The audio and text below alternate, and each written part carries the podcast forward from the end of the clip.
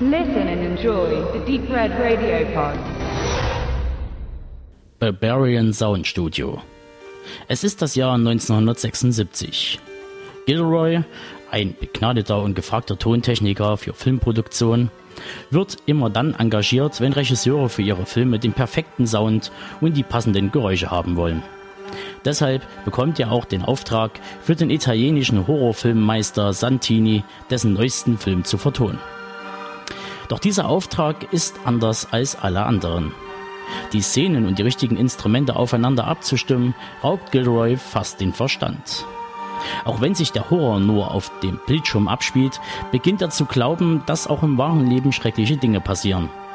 Was ist Realität und was ist Fiktion? Schon bald lässt sich für Gilroy die Frage nicht mehr so einfach beantworten. Er muss seine Gedanken ordnen und einen kühlen Kopf bewahren, um in der Realität durchzublicken, um für den Film seine beste Leistung bringen zu können. Facts zu Barbarian Sound Studio. Regie Peter Strickland, Jahren 73, also sagen wir mal noch ein bisschen in den Anfängen, denn ganz klare Sache ist, er ist ein zweiter Film. Der Mann hat einen hohen Anspruch. Er hat 2009 mit Kathleen Wager auch schon einen sehr ungewöhnlichen Film gedreht. Und man merkt ihm an, dass er sehr engagiert, sehr detailfreudig und penibel vorgeht. Drehbuch hat er natürlich selbst geschrieben. Der Mann macht alles selbst, außer halt Darsteller. Als Darsteller hat er sich mit Toby Jones einen sehr bekannten Darsteller geholt. Auch keine Hauptperson, sondern auch passend zum Inhalt eher so den Nebendarsteller, so ein bisschen den unauffälligen. Klar, Toby Jones hat schon die eine oder andere Hauptrolle gespielt, aber nehmen wir mal Dinge aus diesem, auch aus dem Genre, Reit, das Ritual, der Nebel nach Stephen King, So White and the Huntsman oder Dame König als Spion. Dort überall hat er mitgespielt. Aber immer so ein bisschen so der Unauffällige, immer so ein bisschen so der Blasse, den scheinbar keiner richtig ernst nimmt. Und das passt auch zu Barbarian Sound Studio. Die weiteren Darsteller sind, man kann es nicht anders sagen, in unserem Breitengraden eher unbekannt. Noch am meisten bekannt ist, ich hoffe, ich spreche sie richtig aus, ist Tonja Sotiropoulou ich nehme an, ist ein griechischer Name, die hat im James Bond, äh, im Skyfall mitgespielt. Mir persönlich ist sie da nicht aufgefallen, obwohl sie sehr schön ist. Aber naja, das ist ja ein James Bond-Film ja nicht so die Ausnahme. Dann hat noch äh, Cosimo Fuchs, Fusco, den doch recht auffälligen Produktionsleiter gespielt. Der ist schon mal in The Mentalist in einer TV-Serie aufgetreten, auch schon im einen oder anderen. Und dann gibt es noch die Susanne Capellaro, die hat in Dark Shadows zum Beispiel eine Nebenrolle gespielt. Aber das ist schon viel mehr kann man zu den Darstellern nicht sagen. Es sind eben Leute aus Italien, passend auch zur Thematik. Und die Laufzeit, das nochmal kurz noch hinzufügt, ist 92 Minuten. Und obwohl das Ganze größtenteils in italienischer Sprache ist, nur wenig in englischer Sprache, ist es in England gedreht, in der Heimat von Peter Strickland.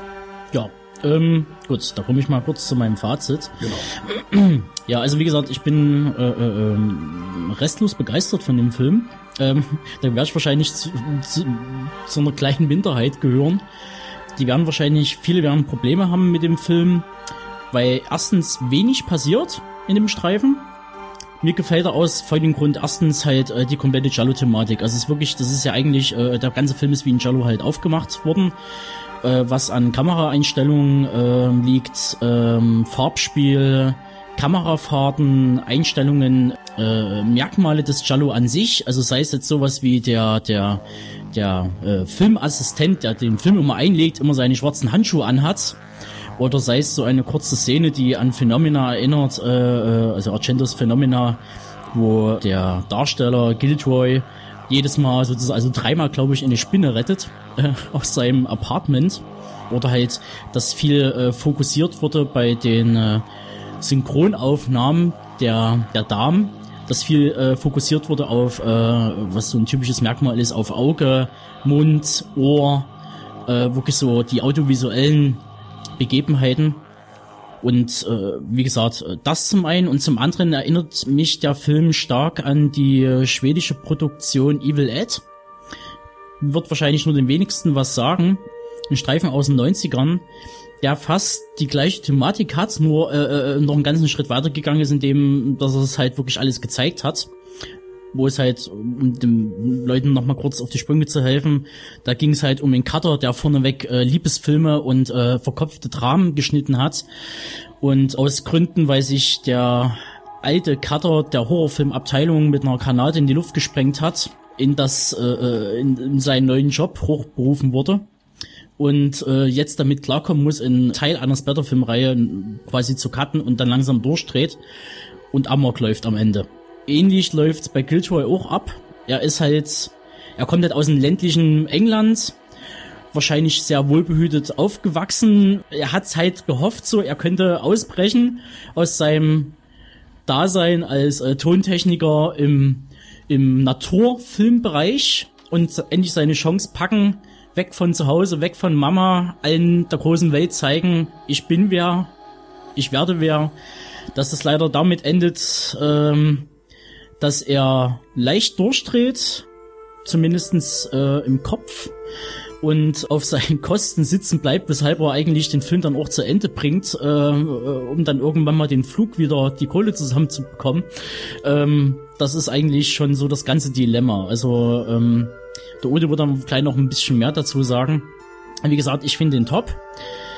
Bei den Traumsequenzen, also da will ich jetzt nie weiter viel verraten. Ähm, da werden sich dann wahrscheinlich die, die Geister scheiden und über das Ende, was dann sehr unspektakulär daherkommt wahrscheinlich. Also man ist dann, hätte wahrscheinlich Mord und Totschlag dann erwartet. Achso, das ist auch noch ein Punkt, der mir sehr gut gefällt.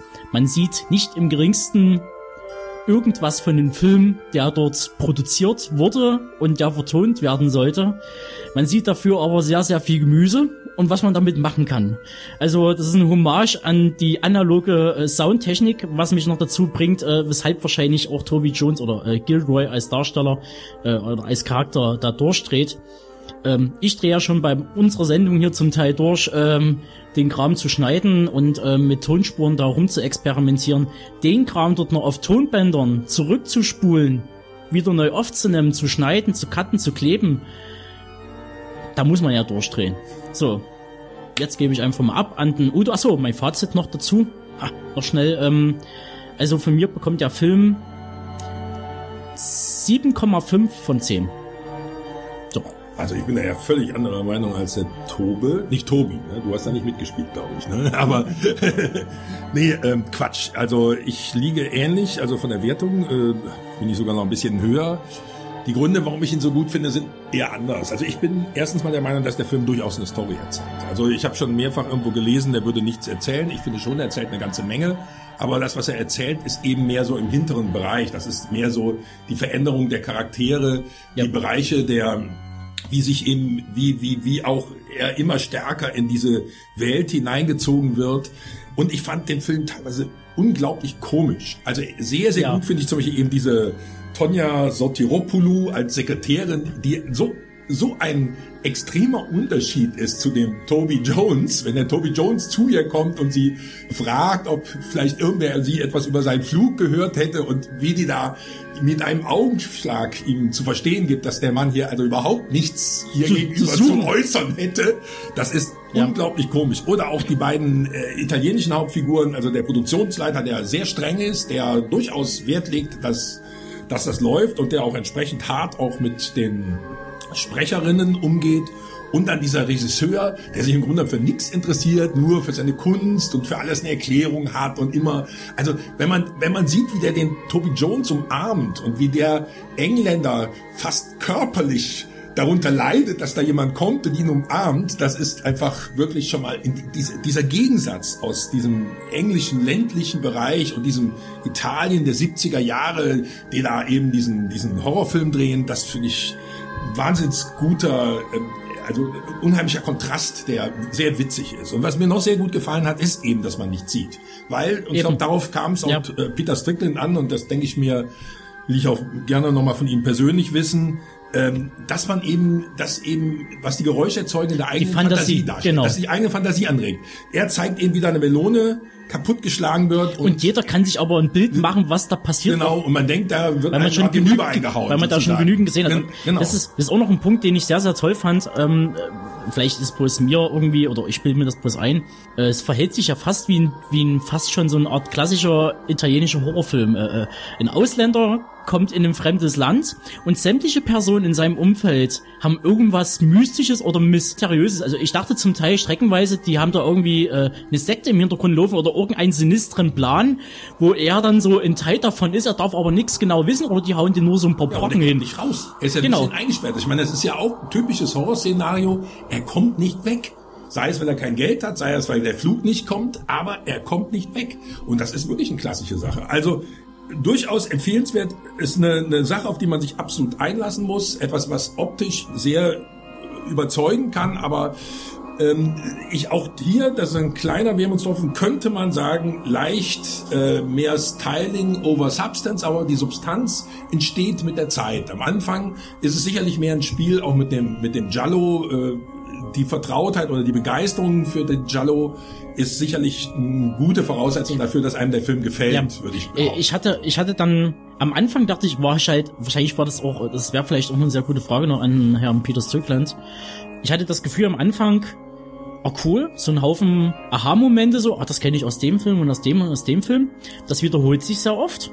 Und irgendwann mal ist es in so einer Schleife drinne, dass man quasi schon fast angewidert ist, wenn man diesen Moment schon wieder hat, so dieses, jetzt wird man langsam ein bisschen unbehaglich so. Also ich, ich, ich will das nicht mehr sehen. Ich will nicht schon wieder die Spinne sehen zum vierten Mal und man fühlt sich dann langsam so in diese Person äh, des Giltroy rein, der dann irgendwie beim vierten Mal, wo die Spinne dann sieht, äh, schon völlig ignoriert und völlig irgendwie ab, abgestumpft ist und spätestens bei der Szene äh, den perfekten Schrei zu erzeugen und der Kirsche dann auf dem Hörer, auf die Kopfhörer dort diesen, diesen Störton da zu legen, um sie dazu zu bewegen. Also das war dann schon so ein, so ein krasser Punkt, wo ich sage so, äh, jetzt reicht's auch. Jetzt reicht's, jetzt hat's irgendwas irgendwie Klick gemacht bei dem. Und das Ganze ist ja schon so, dass er diese, diese, diese filmischen Sachen ja immer mehr verselbstständigt. Ich meine, man darf seinen Film auch bewusst, ich glaube, der ist auch bewusst nicht so realistisch ge gemacht. Also ich denke mir, die Figur, die der Toby Jones spielt, dieser Gilroy, die äh, soll ist ja eine, die sich nicht richtig durchsetzen kann, die immer nee. versucht, aber immer wieder klein gemacht wird von den anderen. Der kommt gegen die einfach nicht an, weil gegen den Regisseur kommt er nicht an, weil der überfreundlich ist. Gegen den Produktionsleiter kommt er nicht an, weil der knallhart ist. Und gegen die Sekretärin kommt er schon gar nicht an, weil die mit so einem kleinen Männlein überhaupt nicht spricht, sozusagen. Und äh, das ist äh, und er wird damit immer mehr Teil des Ganzen. Das Ganze ist ja eine, eine, eine Metamorphose die der Film darstellt. Also ich kann nur sagen, lasst euch darauf ein, seht ihn euch an. Er hat seine Qualitäten, sicherlich keine ganz leichte Kost, nicht im Sinne von optischer äh, äh, Konfrontation, sondern von, von inhaltlicher, die, an die man sich einlassen muss. Von mir gibt's dafür acht von zehn.